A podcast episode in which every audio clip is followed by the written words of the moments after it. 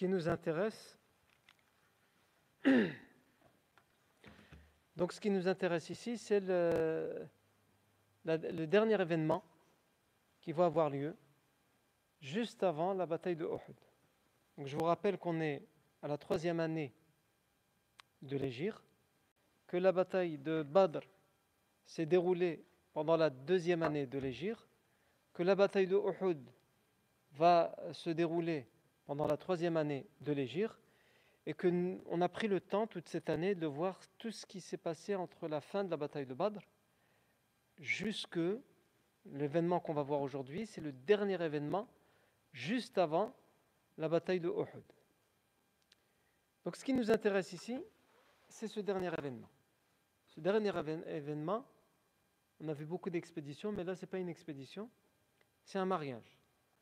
C'est le mariage du prophète Mohammed sallallahu alayhi wa sallam avec euh, Hafsa bint Omar, radiyallahu anha. Le prophète sallallahu alayhi wa sallam, comme vous le savez, s'est marié avec plusieurs épouses. Il s'est d'abord marié avec Khadija radiallahu anha. Et elle est euh, euh, décédée. Après le décès de Khadija radiallahu anha, le prophète sallallahu alayhi wa sallam s'est marié avec euh, Saouda Zam'a. Ensuite, le sallam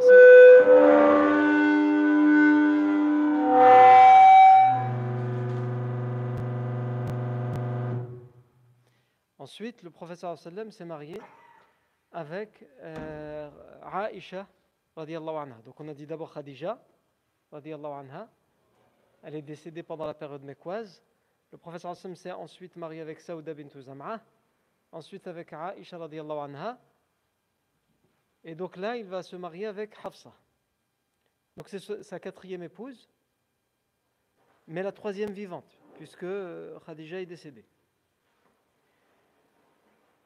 Hafsa, c'est la fille de Omar, radiallahu anhu.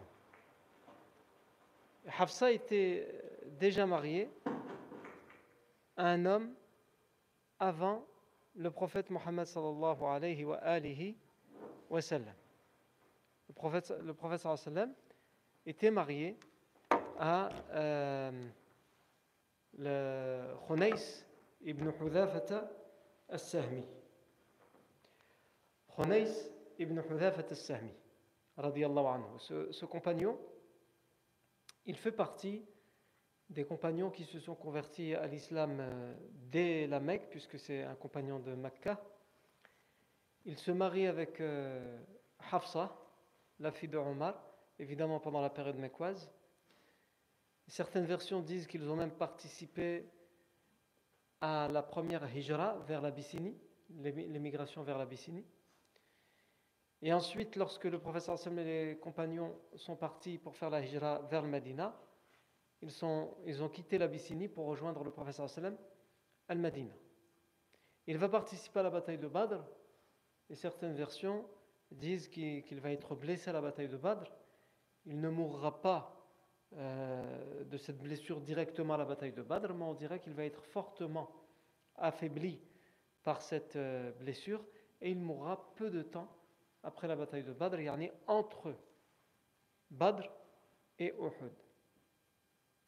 Et comme vous le savez, en islam, il y a une période de veuvage, une période de viduité pour une, femme veuve qui perd euh, son époux. Son deuil dure 4 mois et 10 jours, 4 mois lunaires et 10 jours. C'est-à-dire que pendant 4 mois et 10 jours, elle doit se considérer en deuil, elle doit respecter certaines règles. Il lui est interdit de voyager. Il lui a interdit de montrer, euh, que ce soit dans son attitude, dans sa tenue vestimentaire, dans sa façon de parler, dans son comportement, une quelconque. Euh, euh, elle doit montrer qu'elle est encore en deuil. elle montre la tristesse. Non. par exemple, si elle veut un mariage, elle ne va pas se mettre à chanter, à danser. C'est ça que ça veut dire. Ça ne veut pas dire qu'elle ne peut pas sourire, qu'elle ne peut pas rire à certains instants. Il y en a, qui vont très loin et carrément par exemple, le, il y a aussi des, parmi les règles le fait que la, femme qui est pendant cette période-là, elle doit euh, passer la nuit chez elle. Non. Elle doit passer la nuit chez elle. Et certains pensent que passer la nuit, ça veut dire qu'il y a un couvre-feu. Au moment du Maghreb, elle n'a pas le droit d'être à l'extérieur, donc il lui impose de rester chez elle, de revenir avant le Maghreb. Non, pas forcément, même si elle revient et fait que le soleil s'est déjà couché. Elle est partie rendre visite à des personnes, bref, elle a eu des occupations, et elle revient que le soleil s'est déjà couché, c'est pas grave. Ce qui compte, c'est qu'elle passe la nuit chez elle, là où elle va dormir, ce sera chez elle. Ça fait aussi partie de, de ces règles. Et parmi les, ces règles les plus importantes, c'est là où je voulais en venir, c'est que comme elle est en période de viduité, ça veut dire qu'elle est toujours en lien d'une certaine manière avec son époux, et donc elle n'a pas le droit de se remarier avant la fin de cette période de 4 mois et 10 jours. Ça permet aussi, en particulier lorsque une femme est encore en âge d'enfanter, elle a perdu son mari, de s'assurer, euh, puisqu'à l'époque c'était comme ça, de s'assurer qu'il n'y ait pas de grossesse. Si elle se remarie tout de suite, euh, après il peut y avoir divergence à qui appartient l'enfant. Alors que là, il y a une période qui s'est terminée, et ensuite, si elle veut se remarier, elle a le droit de se remarier après cette période. Non. Et donc, après que sa période de, de viduité s'est terminée à Hafsa, elle continuait, elle, à être triste. Liana, elle avait perdu, elle a perdu son mari. Et euh, contrairement aux idées reçues, Omar ibn al-Khattab, à cette époque-là où le mariage est quelque chose, un sujet qui était plutôt quand même tabou et qui était extrêmement codé, eh bien on voit que Omar ibn al-Khattab va s'affairer à chercher une épouse, à chercher Afwan un époux pour sa fille Hafsa, parce qu'il la voit triste, elle a du mal à passer à autre chose, et donc c'est lui qui va lui chercher un époux. Non le, mariage est extrêmement codé par toutes les traditions, encore aujourd'hui. Et certaines personnes sortent des sentiers battus. Par exemple, euh, quand on, quand on raconte l'histoire du mariage du prophète sallam avec Khadija, sa première épouse, et qu'on sait que d'une certaine manière, c'est Khadija qui a demandé en mariage le prophète. C'est Khadija qui s'est intéressée en premier à se marier avec le professeur sallam, le professeur sallam a accepté. Certains parmi nous, toujours en 2022, ils considéreront ça comme euh, un outrage, ou peut-être ce sera même une cause de refus pour certains qui sont extrêmement fermés dans leur euh, code et dans leur tradition. Si elle demande en mariage, c'est que, ah non, c'est qu'elle n'est pas faite pour le mariage. Il y en a, vont réfléchir comme ça.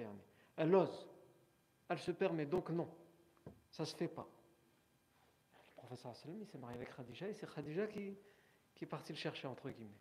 C'est Khadija qui est.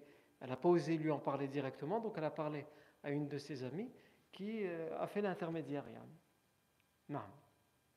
Et ici, on voit un père qui cherche un époux pour sa fille, et pas n'importe quelle fille, une fille qui est veuve, et qui a perdu son mari. Et il ose le faire dans un, dans un contexte, dans une société où le mariage, comme dans beaucoup d'autres civilisations, est extrêmement fermé, codé, à régi. évidemment, il pense à qui En premier lieu, il pense tout de suite à Uthman. Quand il va commencer à penser à, qui il va marier sa fille, il pense à Uthman. Pourquoi? Parce que Uthman n'était pas encore marié avec Umm Kulthum, la deuxième fille, du professeur sallam. Et il avait enterré depuis euh, quelque temps la première euh, fille du professeur sallam, Ruqayya, qui était décédée. Donc il se dit, lui, il a perdu son épouse. C'était la fille du professeur sallam. Ma fille, a perdu son mari. Ils sont tous les deux tristes. Ils vont se retrouver. Et je ne trouverai pas meilleur mari pour ma fille que Uthman ibn Affan, anhu. Donc il va voir Uthman et il lui propose sa fille en mariage. Non. Uthman, il lui dit Laisse-moi réfléchir. Laisse-moi le temps de la réflexion. Il y en a pour lui, à ce moment-là, le décès de son épouse était encore euh, frais au moment où euh, euh, Uthman, au moment où Omar lui fait cette proposition. Donc il lui dit Laisse-moi réfléchir un petit peu. Et finalement, quelques jours plus tard, il va aller voir Omar et Uthman anhu va lui dire en réalité, je ne suis, j'ai beau tourner la question dans tous les sens, je ne me sens pas encore prêt à me remarier. Je n'ai pas cette volonté pour l'instant, cette motivation. Donc Yarni s'est excusé, Yarni, euh, il a repoussé cette, euh, cette offre, on va dire. Khalas, Yarni Omar euh, Ibn al-Khattab, c'est un compagnon, mais c'est un être humain. Donc à ce moment-là, il n'en veut pas à Uthman, parce qu'il n'a pas à lui en vouloir pour ça, mais évidemment que ça crée une certaine sensation, c'est-à-dire j'aurais bien aimé que cette union se fasse, khair, il ne veut pas. Donc il ressent sans aucun doute une certaine déception. Il ne le dit pas, il ne l'exprime pas, il ne le montre pas, mais il la ressent. Vous allez me dire, bah, s'il ne le dit pas, il ne l'exprime pas, comment on le sait On va le savoir par la suite, justement, parce qu'il va l'avouer après. Et il laisse le temps couler, et finalement il se dit, bah, je vais proposer ma fille à Abu Bakr. L'islam permet plusieurs épouses, même s'il est déjà marié à Abu Bakr. Je vais proposer ma fille à Abu Bakr. Je ne veux pas trouver meilleur que Abu Bakr. Non, Abu Bakr est meilleur que Uthman. Mais au début, il cherchait un homme qui n'avait pas d'épouse et qui venait de perdre son épouse comme Uthman. Abu Bakr n'est pas dans ce cas-là. Donc, c'est pour ça qu'il pense à Abu Bakr après, même si Abu Bakr, en termes de degré et de, de makana, il de statut, Abu Bakr est meilleur que Uthman. Donc, il va voir Abu Bakr plusieurs semaines plus tard et lui dit Si tu es d'accord, je te donne en mariage ma fille Hafsa. Une chose que j'ai oubliée, certaines versions disent qu'un jour, euh, le professeur sallam, donc après le refus de Uthman et avant la demande à Abu Bakr, le Uthman, euh, Omar a croisé le professeur Hassan. Le professeur Hassan a vu qu'il était triste. Il lui a dit J'ai l'impression que tu es triste. Qu'est-ce qui te rend triste? Il va, dire, euh, il va lui expliquer Il va dire J'avais voulu, j'avais envisagé que Uthman se marie avec ma fille, mais il n'est toujours pas prêt euh, au mariage. Donc c'est ce qui m'attriste un petit peu, c'est de voir euh, Uthman euh, se morfondre sur lui-même, rester dans son et pas réussir à tourner la page. Et de l'autre côté, ma fille aussi, elle n'arrive toujours pas à tourner la page. Maintenant, comme on avait dit la semaine dernière, c'est pas une épreuve euh, simple que de perdre euh, euh, ce qu'on appelle en arabe sharik haya, l'associé de la vie. L'époux ou l'épouse, c'est l'associé de la vie. Il y a des associés pour les entreprises, il y a des associés pour les 400 coups, et il y a les associés pour la vie, ça c'est le mariage. Et le professeur Hassan, qu'est-ce qu'il lui a répondu selon ses versions?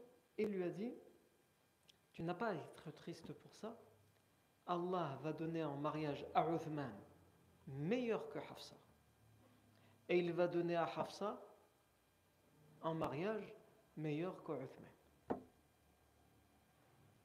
Allah Azzawajal, il va marier Uthman à meilleur que ta fille. Toi, tu vas proposer ta fille, mais lui, il va avoir mieux que ta fille.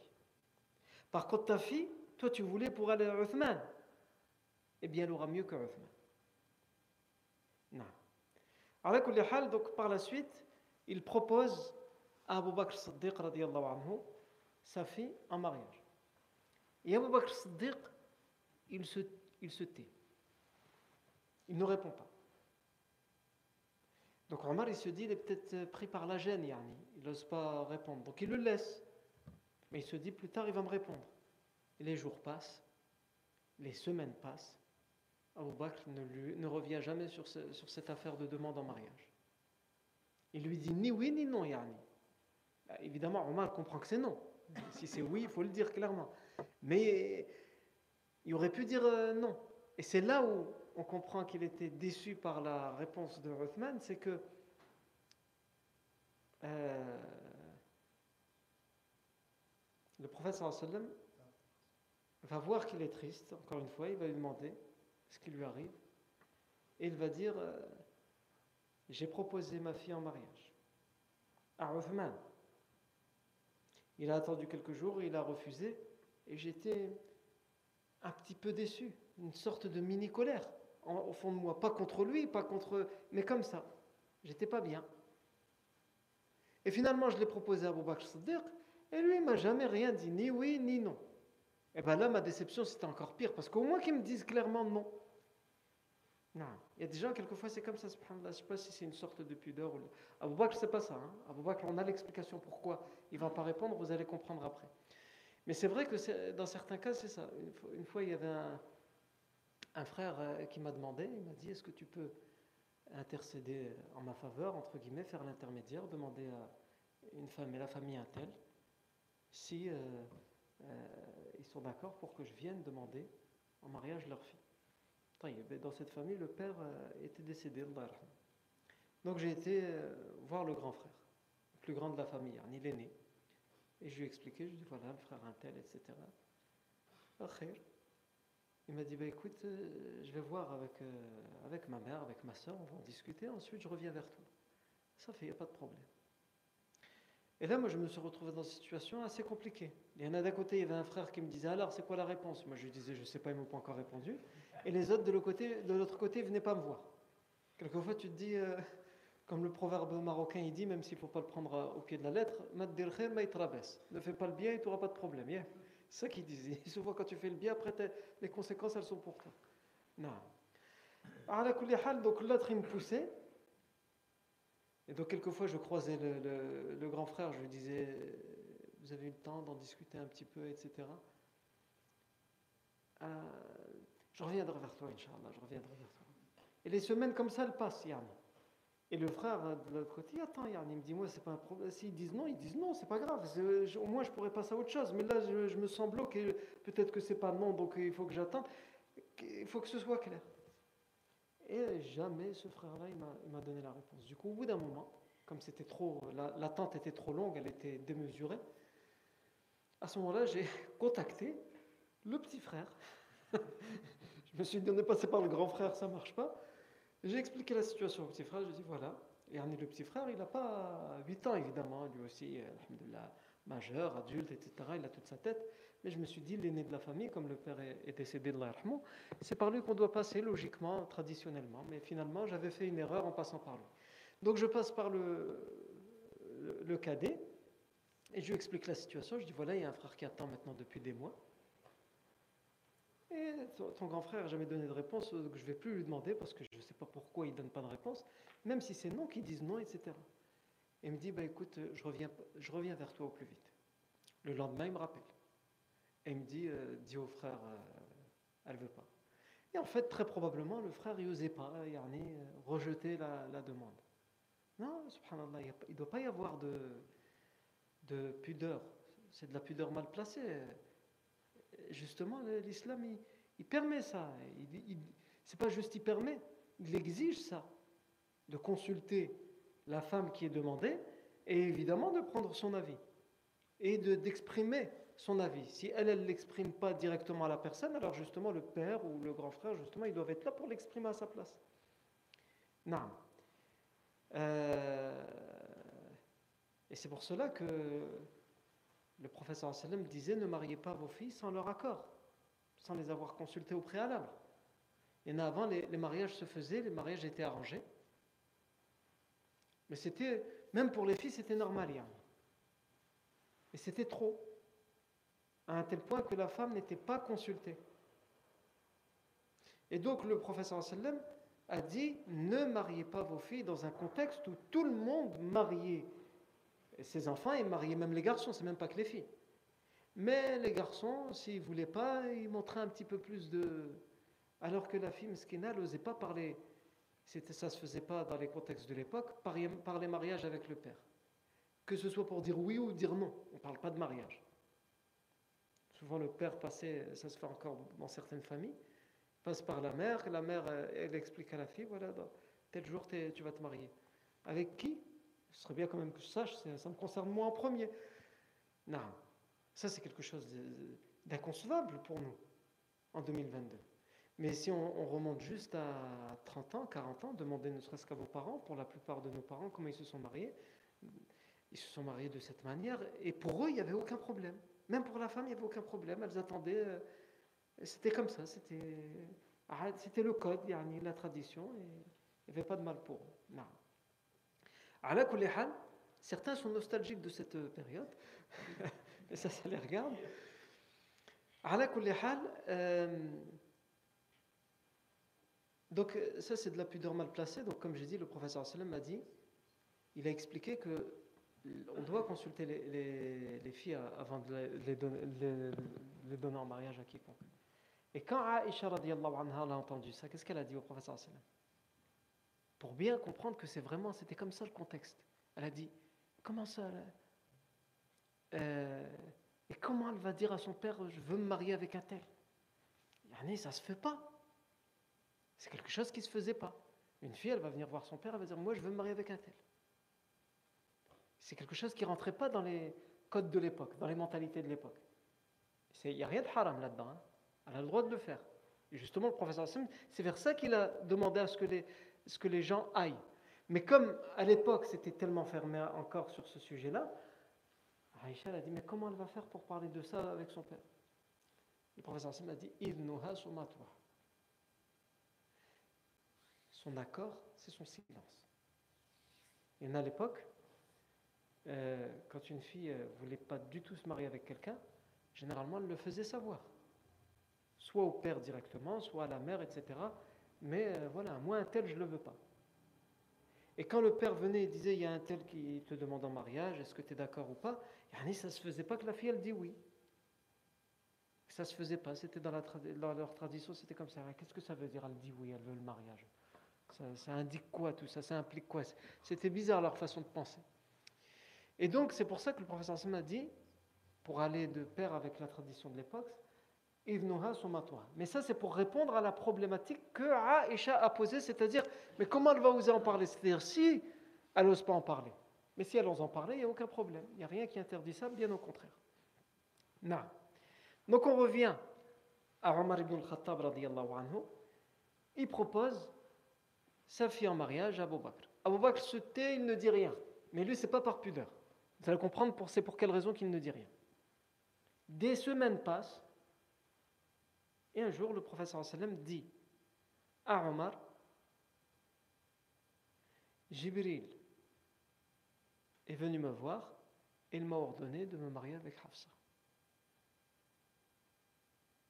Avec Hafsa, la fille d'Omar, anhu. Et ici, euh, le, professeur se marie donc avec Hafsa et euh, Abu Bakr Siddiq anhu, il vient voir Abu Bakr Siddiq anhu, il vient voir le Omar et il lui dit Tu te rappelles que tu m'avais proposé ta fille en mariage? Il dit Oui, je me rappelle très bien. Et tu te rappelles que je t'ai jamais donné de réponse, ni oui ni non. Il dit Ah oui, je me rappelle très bien puisqu'on avait dit ce que ça avait impliqué comme déception euh, chez Omar. Et Abu Bakr Siddiq lui a dit la, seule raison pour laquelle je ne t'ai pas répondu, c'est parce que le professeur sallam m'avait divulgué cette révélation qu'il avait reçue. Qu'il avait reçu la révélation qu'il devra se marier avec Hafsa, mais que comme c'était quelque chose d'intime au professeur sallam, il, savait il dit je ne savais pas si j'avais le droit de révéler ou de ne pas le révéler. Donc quand tu es venu et tu m'as proposé ta fille, moi je savais que le professeur Sam en avait déjà parlé. Du coup, j'ai pas osé te dire, euh, je ne pouvais pas te révéler. Ça concerne le professeur sallam. Et en même temps, je donc je ne pouvais pas te dire oui, puisque je savais que le professeur avait reçu cette révélation. Et si je te disais non, il aurait fallu que je donne une justification, mais je n'aurais pas pu la donner. Donc j'ai préféré garder le silence. Non. Et là, Omar ibn al-Khattab était rassuré de l'attitude qu'avait adoptée Abu Bakr Siddiq à son égard lorsqu'il lui a fait cette proposition. Et donc, le professeur se marie avec Hafsa, euh, fille de Omar, à ce moment-là. Je ne m'apparde pas trop sur les mariages du professeur sallam, il y en a un moment ou un autre. Euh, quand on fait les mariages, on les fait un à un comme ça, on rappelle avec qui s'est marié auparavant, mais à un moment ou un autre, vers la fin de la vie du prophète si Allah nous donne vie jusqu'à ce moment-là, on fera une partie, ou peut-être plusieurs parties, ça nous prendra, sur les membres de la famille du professeur et en particulier ses épouses. Et chaque épouse, il y a une raison pour laquelle le professeur s'est marié avec elle. Toutes les épouses du professeur en dehors de Khadija, le professeur ne s'est marié avec elle que sur révélation. C'est-à-dire Allah lui dit va te marier avec une telle, va te marier avec une telle, et pour une raison bien précise. Soit pour sauver cette femme d'un mal quelconque, soit pour montrer une sunna que les gens n'oseront pas appliquer parce que c'est nouveau dans les mœurs. Al-Muhim, à chaque fois, il y a quelque chose. Et ici, parmi les, raisons, c'est, euh, il y a plusieurs raisons. C'est d'abord euh, montrer que le professeur sallam, qui est prophète, qui est meilleur des hommes, il n'y a aucun haïb, il n'y a rien de mal à se marier avec une femme qui a perdu son mari et qui a déjà été mariée auparavant. Il y en a ça dans beaucoup de mentalités à l'époque et encore aujourd'hui. Il y a beaucoup de gens qui ont du mal à accepter ça. Quelquefois même, ça, crée des dissensions dans, certaines familles. Quand par exemple un fils il, veut se marier avec une sœur et cette sœur elle a déjà connu un mariage avant et ensuite elle est divorcée ou elle a perdu son mari, peu importe, et peut-être même elle a des enfants et que par exemple ce garçon, lui, s'est jamais marié, avant. Il y en a dans leur tête, non, un divorcé se marie avec une divorcée, un veuf avec une veuve, euh, quelqu'un qui s'est jamais marié avec quelqu'un qui s'est jamais marié. Il n'y a personne qui a dit ça. Tu as le droit de choisir ça pour toi, c'est ton problème, mais tu ne peux pas l'exiger comme une règle. L'islam ne t'interdit pas de te marier avec une femme qui a déjà été mariée. Ou inversement, qu'une femme qui ne s'est jamais mariée, euh, qu'elle se marie avec un homme qui a déjà été marié, etc. Et donc ça, ça bloque dans certaines mentalités. C'est pour ça que le professeur Sami s'est marié avec Hafsa. C'est une des raisons pour laquelle il s'est marié avec Hafsa. Et aussi parce que, ça c'est un tafsir que donnent les les savants, Omar, c'est un compagnon très proche de lui. Et cette proximité, il fallait encore plus l'entretenir. Comme elle était entretenue, avec Abu Bakr à travers le, mariage du professeur Hassan avec Aïcha, anha, le professeur s'est marié également avec Omar. Alors, c'est pas comparable, mais euh, le mariage est aussi une affaire de, euh, j'allais dire, de, d'association, même entre tribales, entre grandes familles, etc., et quelquefois même entre royaumes ou pays. Vous savez qu'à l'époque, les rois en Europe, par exemple, quand ils mariaient leurs enfants, ils les mariaient exclusivement à des princesses ou à des princes d'un royaume autour, pour s'assurer d'une certaine euh, stabilité et sécurité politique. Euh, le dernier roi de France, enfin le dernier roi de France, euh, entre guillemets, on, on, le considère comme le dernier roi dans le sens où, dans la lignée, les uns après les autres, c'est le dernier, après il s'est fait guillotiner. Mais après lui, il y a eu une période où il y a eu euh, un ou deux rois qui, sont apparus, ils ont essayé de revenir, mais finalement, on, leur, les a vite dit de retourner chez eux. Mais le dernier roi, de manière euh, conventionnelle chez les gens, c'est Louis XVI. Louis XVI était marié à, qui? Il était marié, à celle qu'on appelait Marie-Antoinette.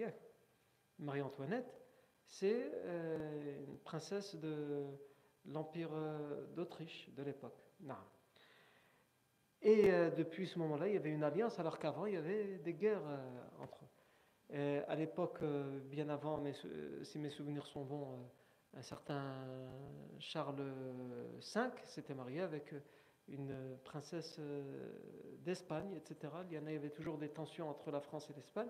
Et c'était une manière de régler les problèmes, Yarni. Hein. Et ça intéressait aussi la famille d'en face de donner leur fille, leur princesse, parce que ça leur donnait un lien direct et un œil sur euh, ce qui se passait dans le palais, etc. Donc tout le monde y, trouvait son compte. Donc le mariage, depuis tout temps, sauf aujourd'hui, le mariage, à, cause des séries télévisées, il est devenu juste une affaire de, cœur et de ah là là, c'est tout. Ça s'arrête à ça aujourd'hui.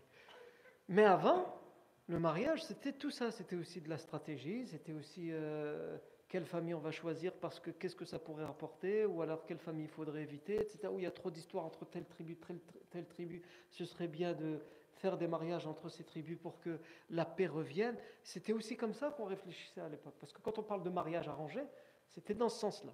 Aujourd'hui, quand il y a des mariages arrangés, c'est plus dans, dans ce sens-là. Non. Euh, mais comme j'ai dit, de toute façon, on prendra le temps de revenir sur ça euh, de manière bien détaillée quand on s'intéressera aux membres de la famille du prophète sallallahu alayhi wa sallam. En ayant parlé du mariage du prophète sallallahu alayhi wa sallam avec Hafsa, on parle du dernier grand événement juste avant la bataille de Uhud. Et avant de parler de la bataille de Uhud, il est intéressant de rappeler tous les événements qui se sont passés depuis la fin de la bataille de Badr. À la fin de la bataille de Badr, première chose qui va se passer, c'est la question qui va se passer sur le butin. La question qui va se poser sur le butin. Et on a expliqué qu'il y a eu des révélations qui ont été données où le, butin doit être partagé en cinq parts. Un cinquième vont, entre guillemets, euh, chez le professeur Sem, donc dans les caisses de l'État, qui sont ensuite redistribuées aux pauvres, aux orphelins, aux, veuves, etc. Et les quatre cinquièmes sont distribués entre les euh, combattants. Ensuite, il y a eu la question des prisonniers. Les prisonniers, euh, c'est leur libération qui a été négociée contre rançon ou contre, contre des engagements quelquefois, contre d'autres choses. Ensuite, la Mecque a appris la défaite de Badr. Et ils ont pris deux mesures.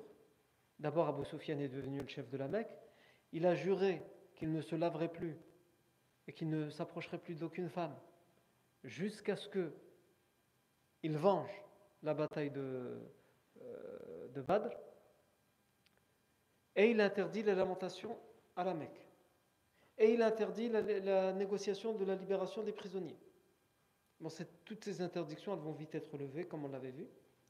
Ensuite, il y a l'expédition des Bani Sulaim. Le professeur Salem est prévenu sept jours après son retour à Badr, après son retour de Badr, que la tribu des Bani Sulaim prépare une attaque. Le professeur Salem envoie une armée pour les surprendre avant que eux ne le surprennent et ils vont fuir. Le professeur Sim va d'ailleurs faire, à ce moment-là euh, butin de 500 chameaux, plus le berger qui les gardait, Yassar, qui va d'ailleurs se convertir à l'islam euh, juste après qu'il soit fait prisonnier. Le professeur va le libérer. Après l'expédition des Bani Sulaim, il y a la tentative d'assassinat du professeur sallam de Umayr ibn Wahb al-Jumahi. Vous vous rappelez que Umayr ibn Wahb al-Jumahi, l'expert militaire des Quraysh, celui qui avait été envoyé juste avant la bataille de Badr, pour faire le tour de l'armée médinoise et pour voir à peu près combien ils sont, est-ce qu'ils ont préparé des pièges ou pas. Umayr ibn Wahb al-Jumahi va être dans une discussion avec Safwan ibn Umayya à la Mecque après la bataille de Badr. Et Safwan il va dire, euh, Umar ibn Wahb al-Jumahi, qui a son fils d'ailleurs, Wahb ibn Umayr ibn Wahb al-Jumahi, son fils est prisonnier à Médine. Il a été fait prisonnier à Badr. Il va dire, si mon fils si mais je n'avais pas peur pour mes enfants, de qui euh, va les nourrir après moi Je serais parti à Médine assassiner euh, le prophète Mohammed. Safwan ibn Umayyah va lui dire Si c'est juste ça qui te fait peur, moi je, te donne mon engagement que je m'occuperai de tes enfants comme je m'occupe des miens si tu trouves la mort dans cette euh, aventure. Il dit alors Allons-y. Et il va venir pour assassiner le professeur Le professeur va, va lui dire quand il va le voir arriver pourquoi tu es venu? Et il va dire Je suis juste venu pour parler et intercéder en faveur de mon fils que vous avez fait prisonnier, etc. Le professeur Hassan va dire Dis-moi la vérité. Pourquoi vous êtes venu? Eh, Vraiment, je suis venu que pour ça. Ah, tu es venu que pour ça? Pourtant, tu es venu avec une épée. on avait expliqué que son épée, il l'avait laissée pendant trois, jours et trois nuits dans du poison, pour qu'elle s'apprenne bien du poison et qu'il soit sûr de tuer le professeur Hassan, parce qu'il avait, peur de rater son coup et de juste blesser le professeur Hassan, mais même s'il ne faisait que le blesser, ce poison se serait euh, propagé dans le corps du professeur Donc il va lui dire non, je suis venu que pour ça. Il va dire pourquoi tu as, pris une épée alors? Celui qui vient pour, euh, en paix, il prend une épée. Et lui dit mais qu'est-ce qu'elle va faire l'épée?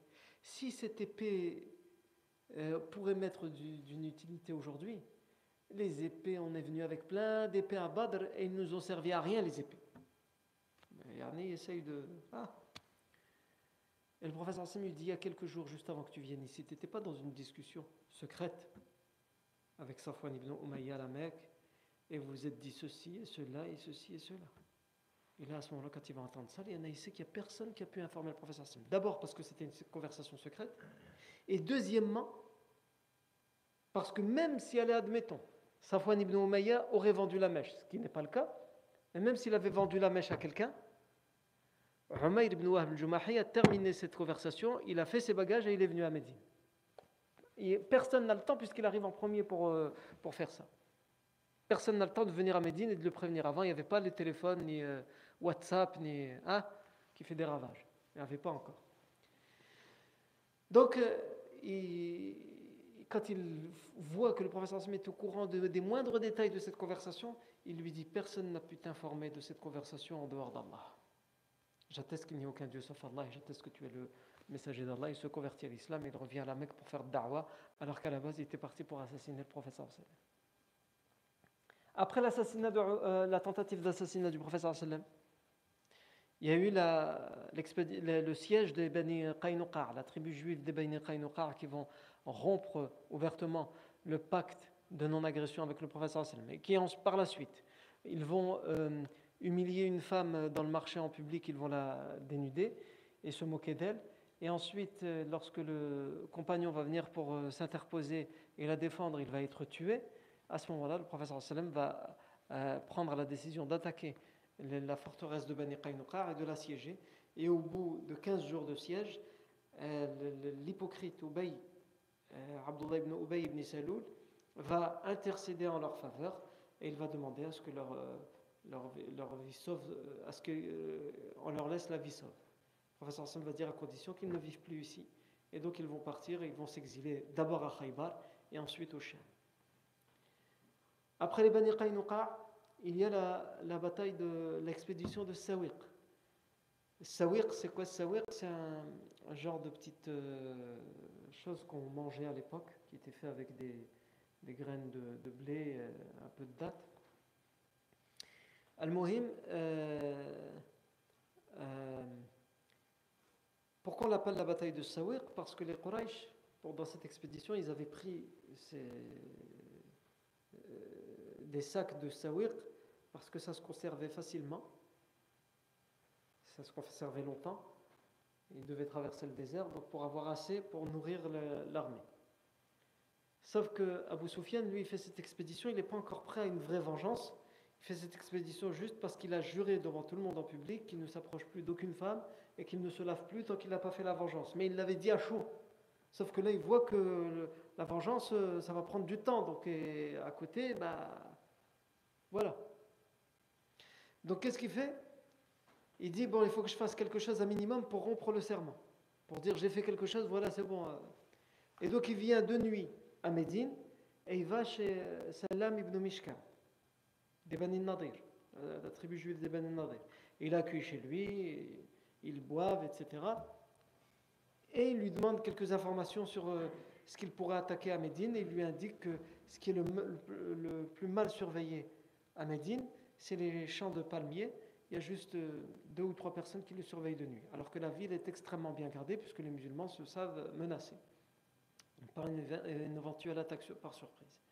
Donc il va avec son armée, Abu Sufyan, pendant cette nuit-là, dans ses champs, et il ne trouve là-bas que deux compagnons qui gardent ces champs. Il les exécute sur place, il les tue, et il fait brûler tous les palmiers. Il prend tout ce qu'il peut prendre comme date et comme chameau, et il fait brûler le reste. Et ensuite, il fuit, parce qu'il sait que le lendemain matin, quand le professeur va savoir ce qui s'est passé, il va évidemment envoyer une armée. Donc il fuit. Et sauf que comme ils sont lourds avec tout ce qu'ils ont, etc., pris, et plus le sawir, qu'est-ce qu'ils font? Ils déversent les sacs de sawir sur le chemin pour euh, lâcher du lest et pour être le plus léger possible. Et le professeur Hassan les, pour, et à chaque fois pour euh, savoir où est-ce qu'ils sont, en fait ils suivent le sawir qui a été déversé sur le chemin. C'est pour ça qu'on l'appelle l'expédition de Sawir, mais le Hassan n'arrivera pas à les rattraper. Après l'expédition de Sawir, il y a euh, l'affaire de l'expédition de The Amar. L'expédition de The Amar, où il y a deux tribus, la tribu des Bani Tha'laba et la, tribu des Bani Muharib, qui veulent attaquer Médine. Et le professeur envoie également, il sort lui-même à la tête d'une expédition pour les attaquer avant qu'ils ne l'attaquent. Sauf que en le voyant arriver, il fuit. Puisque leur, leur objectif, c'était d'attaquer Médine par surprise, et finalement, le professeur sallam arrive. Donc, il fuit. Et le chef de cette armée, finalement, il va poursuivre le professeur Hassan secrètement. Quand le professeur Hassan va il va rester là-bas trois jours, et ensuite il va revenir, il va le suivre euh, secrètement, en attendant le bon moment pour essayer d'assassiner le professeur sallam. Et ce bon moment va arriver, un moment où il s'arrête pour camper, pour faire la, sieste. Le professeur sallam se met seul à l'ombre d'un arbre. Tous les compagnons sont partis, sont éparpillés. Lui, il est tout seul à l'ombre d'un arbre. Et donc, il arrive à ce moment-là. Et l'épée du professeur sallam est attachée à l'arbre. Il prend l'épée du professeur sallam et lui dit Qui te sauvera de moi maintenant? Le professeur sallam lui dit Il ne bouge pas de sa place, il le regarde, il dit Allah. Qui me sauvera de toi? Allah. Il lui dit Bien, c'est ce qu'on va voir. Il tente de lui mettre le coup d'épée, mais il n'y arrive pas. Son bras se, paralyse et l'épée tombe. Le professeur Hassan ramasse calmement l'épée et lui dit Et toi Qui te sauvera de moi maintenant? La même chose, un peu d'indulgence. Ah, à ce moment-là, il commence à. Et le professeur sallam va lui faire da'wa, va l'appeler à l'islam. Et il finira par se convertir à l'islam. Il n'est pas tout de suite, il va, il va dire euh, euh, laisse-moi rentrer chez les miens. Le prince va lui dire, tu es libre. Tu refuses de te convertir à l'islam et tu vas rentrer chez toi, rentre. Mais ne fais pas l'erreur de venir nous attaquer.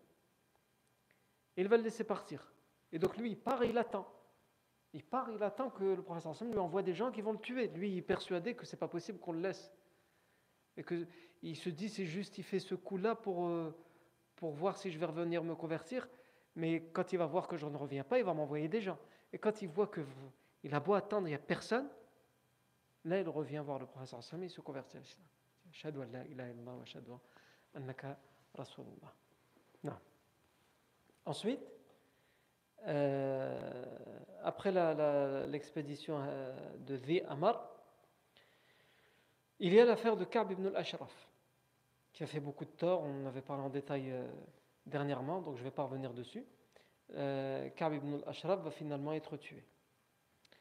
Et ensuite, après Ka'b ibn al-Ashraf, il y a le mariage de Ali avec Fatima, la fille du prophète Et ensuite, il y a l'expédition de Bahran et l'expédition de Zayd ibn Haritha qu'on a vu la semaine dernière, qui, a, consisté à intercepter l'une des deux grandes caravanes commerciales des Quraysh, Rihlatus Saif la caravane de l'été. Il y a la caravane d'hiver, il y a la caravane d'été. La caravane d'hiver va vers le Yémen, vers l'Abyssinie, et la caravane d'été, elle va vers le nord, vers le Sham, yani, la Syrie et Jordanie actuelle. Et ils vont l'intercepter.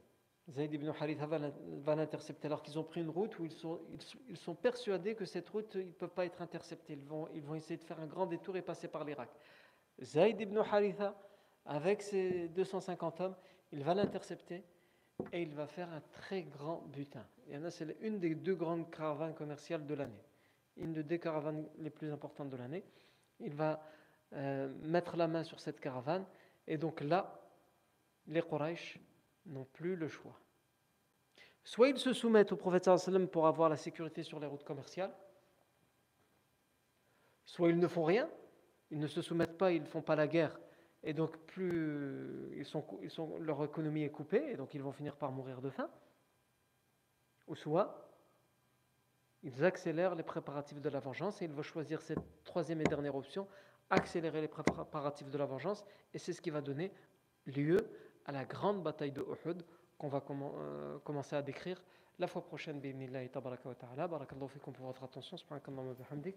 Ashhadu an la ilaha illa ant. Nastaghfiruka wa natubu ilayk.